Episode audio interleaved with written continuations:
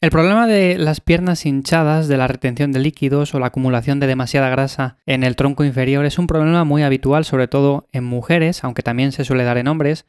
Y la solución es que muchas veces veo que recomiendan eh, ciertos gurús del fitness, gente enfocada en el entrenamiento, pero de una manera un poco que a mí no me gusta, más que nada porque lo que intentan es al final vender métodos que no funcionan, que no sirven. Pues eso, son al final soluciones que no sirven para nada, que al final nos hacen perder el tiempo. Y si os soy sincero, hay cosas muy sencillas que podemos hacer en nuestro día a día que van a solucionar este problema. Lo que pasa es que al final todo conlleva esfuerzo, dedicación y trabajo, pero son cosas muy sencillas que podemos hacer. Entonces es de lo que quiero hablar principalmente en este episodio de hoy, de cómo podemos eliminar finalmente esa retención de líquidos en las piernas, de cómo podemos eliminar esa grasa acumulada y sobre todo evitarla de cara a un futuro, o sea, que no se acumule más grasa, que no tengamos esas piernas hinchadas, que al final es un problema no solamente estético, sino también de salud. Entonces vamos a hablar un poco acerca de todo esto. Muchísimas gracias por estar ahí un día más en Café y Hierros y comenzamos.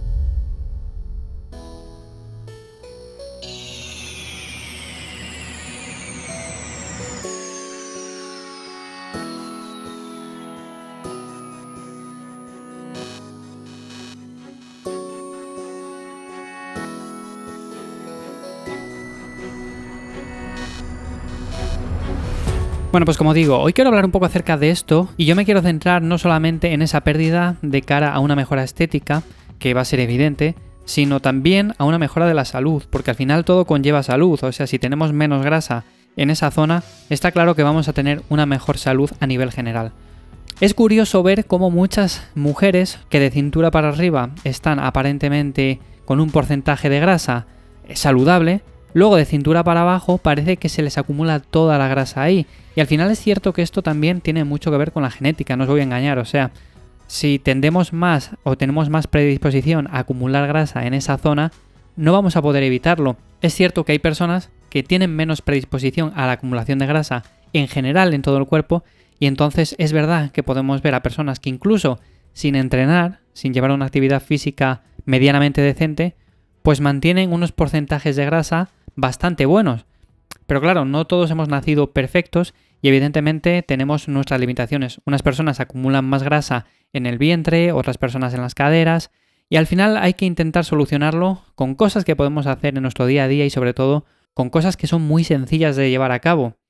He querido hacer este episodio más que nada porque he escuchado por ahí muchas soluciones o entre comillas remedios eh, milagrosos que se pueden hacer para evitar esta acumulación de grasa o esta acumulación de líquido en las piernas, pero al final, sinceramente os lo digo, me parecen tonterías, me parecen pérdidas de tiempo que no llevan a ningún lado. He escuchado decir cosas como por ejemplo que es bueno ponerse boca abajo, o sea, haciendo el pino para que de esa forma circule un poco más la sangre. Vale, esto es un problema de circulación. Es evidente que cuando tenemos retención de líquidos en las piernas, que cuando se nos acumula demasiada grasa en esa zona, es porque también hay una mala circulación. Pero ponernos boca abajo, o sea, hacer el pino una hora diaria, no va a solucionar ese problema. O sea, y si no probarlo, probar a hacerlo durante seis meses y vais a ver cómo no tenéis absolutamente nada. Y luego hay otras, como por ejemplo que hacer mucho cardio, que hacer estiramientos. Vale, al final es cierto que el ejercicio físico influye mucho en nuestra estética, o sea, influye mucho en el físico que tenemos. Pero hacer demasiado cardio en este sentido no nos va a traer ningún beneficio. Por lo tanto, mi primera recomendación sería entrenar. No entrenar cardio, o sea, el cardio sería un complemento, pero más que el cardio, una actividad diaria, que nos mantengamos activos, o sea, que no pasemos largos periodos sentados. Eso es una actividad complementaria, pero luego hay que llevar a cabo un entrenamiento. Aquí viene la parte buena o la parte mala según lo veamos, y es que tenemos que entrenar fuerza. Los ejercicios multiarticulares, como son la sentadilla, peso muerto, zancadas, todo tipo de ejercicios que sean para el tronco inferior, evidentemente son fundamentales y son casi casi obligatorios si queremos construir masa muscular en esa zona. Más músculo va a implicar también más pérdida de grasa y al final vamos a tener unas piernas más estéticas, con menos grasa, con una mejor salud, porque vamos a tener una mejor circulación y en definitiva un tronco inferior saludable. Entonces, en ese sentido, por eso decía noticia buena y noticia mala, porque a muchas personas no les gusta la idea de tener que entrenar fuerza. Pero es que no queda otra. Tenemos muchas disciplinas con las que evidentemente podemos trabajar la fuerza. Y sobre todo para chicas os suele gustar mucho el tema de anillas, eh, de hacer ejercicios con un tipo de gimnasia, más con TRX, más con ese tipo de herramientas. Bueno, al final son opciones. Lo que pasa que la mayoría de esas opciones están enfocadas sobre todo en el tronco superior. Para el tronco inferior, ¿qué tenemos? Pues tenemos los ejercicios básicos que acabo de comentar y esos ejercicios básicamente implican la realización de entrenamiento de fuerza. O sea, implican el hacer sentadillas con barra, con mancuernas, en máquinas, me da igual, pero implica al final entrenar de esa forma. Por lo tanto, si no estás en la labor de hacer ese tipo de entrenamientos, va a ser muy complicado que consigas eliminar al final esa grasa, que consigas ganar masa muscular en las piernas y en definitiva que tengas un mejor tono. Ese sería el primer punto. Deberíamos de tener un entrenamiento principal, un entrenamiento basado en la fuerza y complementarlo con mucha actividad diaria. Mucha actividad diaria me refiero a no pasar largos tiempos sentados, sino que ir de un lado para otro caminando y todo ese tipo de cosas. Luego, lo segundo sería la alimentación, básico, ¿no? O sea, todos sabemos que una alimentación nutritiva, una alimentación de calidad, va a influir en la grasa que ganamos, en la grasa que perdemos, en el músculo que ganamos. Entonces, es imprescindible. No podemos empezar la casa por el tejado y decir, yo me voy a comprar un suplemento para perder grasa cuando, por ejemplo, estamos comiendo mal, estamos alimentándonos de forma poco saludable. Ahí lo que yo destacaría sobre todo es el tema de las grasas, de las grasas sobre todo saludables, como pueden ser omega 3, que viene directamente de pescados, o por ejemplo también de frutos secos y semillas, también aceites de oliva, también aguacate, bueno, en definitiva, grasas que al final debemos de consumir, que son saludables y que hacen que tengamos un buen ratio omega 3 y omega 6. Entonces, en este sentido, hay que prestar mucha atención a comer suficiente fruta, suficiente verdura, también un ratio bueno de grasas saludables y con todo esto vamos a llevar una alimentación que nos va a permitir acumular la mínima grasa posible en esa zona. No solamente eso, sino que además si lo acompañamos con lo anterior, con un entrenamiento bueno, vamos a ganar músculo y vamos a perder grasa, ¿vale? Que al final es de lo que se trata. Y con todo esto, el tercer punto y el que quería dejar claro también es el tema del estrés, porque el estrés influye mucho de cara a la ganancia de grasa, eh, de cara a la acumulación de líquido en esa zona y por lo tanto debemos de prestarle mucha atención también. O sea, hay personas que viven muy estresadas por su trabajo y que no descansan ni un minuto al día, no tienen ni siquiera un día a la semana para decir, me voy a dar un paseo, voy a desconectar, voy a hacer una actividad que me guste. Entonces hay que buscar el hueco, hay que buscar el momento para hacer algo que nos guste en el día a día y que nos permita salir de ese círculo vicioso que es el estrés, el estar pensando continuamente en lo mismo, luego más estrés, luego nos vemos mal, eh, no hacemos ejercicio físico, no comemos bien. Al final es un círculo vicioso que nos lleva a tener una mala salud en general. Y por supuesto, si tenemos más predisposición a acumular mucha grasa en esa zona, pues evidentemente lo vamos a hacer. Así que estos para mí son los tres pilares fundamentales. Sería por un lado el entrenamiento de fuerza, acompañado con un complemento, por supuesto, puedes complementarlo con mucha actividad diaria luego una alimentación saludable y luego generalmente debemos de tener un buen control de nuestro estrés.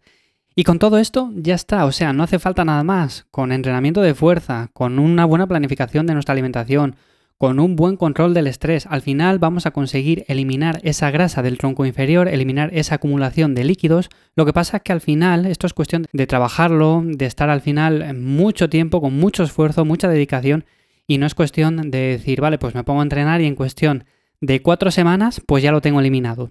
Así que por eso muchas veces, cuando se dan este tipo de recomendaciones, hay que ser consciente de que al final requiere de mucho tiempo. Sobre todo imaginémonos que llevamos, yo qué sé, 15 años con ese problema, pues evidentemente en cuatro semanas, cinco semanas, aunque sea dos meses, pues no lo vamos a solucionar. Y luego también me gustaría, para finalizar, daros unas recomendaciones. Si todo esto que he comentado es el 95%, se podría decir así, para conseguir esos resultados, para que por lo menos eliminemos ese problema, luego tenemos ciertas ayudas que nos pueden venir bien, pero que no dejan de ser eso, simplemente ayudas que pueden suponer quizás un 5 o 10% del total. Por ejemplo, una de ellas sería la suplementación con colágeno y antioxidantes. Mucha gente tira por ahí, sobre todo al principio, cuando no hemos planteado ni una buena alimentación, cuando todavía ni siquiera entrenamos, y tiramos por suplementarnos con colágeno porque hemos escuchado de que de esa forma pues vamos a eliminar la retención de líquidos. Evidentemente nos va a ayudar, pero si no hacemos lo primero va a ser muy complicado que notemos ni siquiera unos efectos. Así que es una ayuda, pero siempre que hagamos lo primero ya bien. Con los antioxidantes igual, por eso os comentaba el tema de las frutas, de las verduras. Lo primero va a la alimentación y luego irá al tema de suplementarse con vitamina C, con diferentes eh, vitaminas y minerales y todo ese tipo de cosas.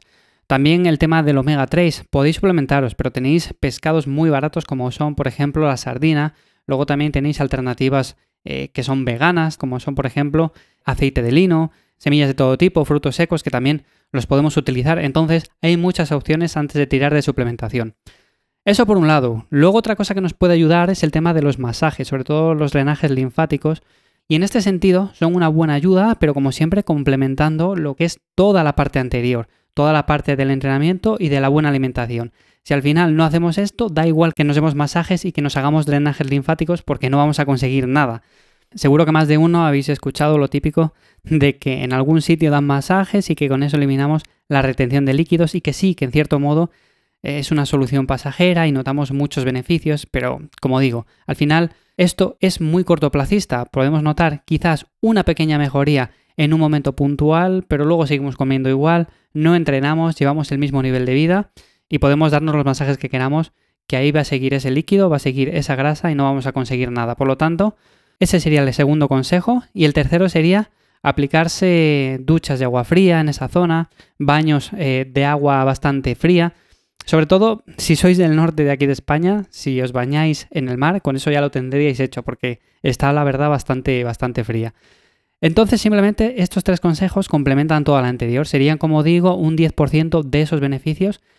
Y el 90% restante, pues sería el entrenamiento, la alimentación y el estrés. Así que olvídate de pastillas mágicas, olvídate de hacer tonterías como por ejemplo estar haciendo el pino una hora cada día, porque con eso no vamos a hacer nada. Bueno, sí, perder el tiempo, y estar un rato entretenidos, pero poco más, o sea. Pero bueno, estas son las ideas que os quería comentar hoy y espero que de verdad que os sean de ayuda. Si no las habéis llevado a cabo hasta ahora, si habéis probado todo tipo de cosas, de pastillas que os venden en parafarmacias, de suplementos para eliminar esa grasa, esa retención de líquidos, bueno, pues olvidaros de todo eso simplemente porque no funciona. Pueden ser una pequeña ayuda, pero al final no conozco ningún suplemento que pueda eliminar la grasa, que pueda eliminar esa retención de líquidos de una manera sencilla, sin que llevemos a cabo todo lo anterior de forma eficiente, o sea, sin que llevemos una vida saludable, se podría resumir así. Así que para que veáis que sí que es muy sencillo hacerlo, pero que requiere de trabajo y dedicación. Así que como digo, espero que este episodio os haya sido de ayuda, de verdad. Ya sabéis que valoro mucho un me gusta más que nada porque de esa forma veo si este tipo de contenidos os gusta y puedo ir haciendo más en esta línea. Evidentemente estos episodios son muy cortos y no puedo extenderme aquí media hora hablando, pero lo que sí puedo hacer es hacer más episodios hablando de este tipo de cosas, entrando más en detalle en algunos conceptos. Entonces, como digo, si os gusta, dejáis un me gusta, de esa manera veo que os apetece que hable más acerca de este tema. Y como siempre ya sabéis que en ivyamazares.com tenéis las notas de los episodios, también en arroba ivyamazares, tanto en Instagram como en Twitter, y me podéis encontrar en cualquier sitio por ahí. Así que, sin más, nos escuchamos dentro de 7 días en un nuevo episodio de Café y Hierros. Ya sabéis que también me podéis escuchar de lunes a jueves en Lifters o los viernes en Cuaderno de Entrenamiento, que hablo mucho acerca de entrenamiento de fuerza, de cómo entrenar en casa con nuestro material y todo ese tipo de cosas. Así que, como digo, nos escuchamos dentro de 7 días y que paséis una buena semana. ¡Chao!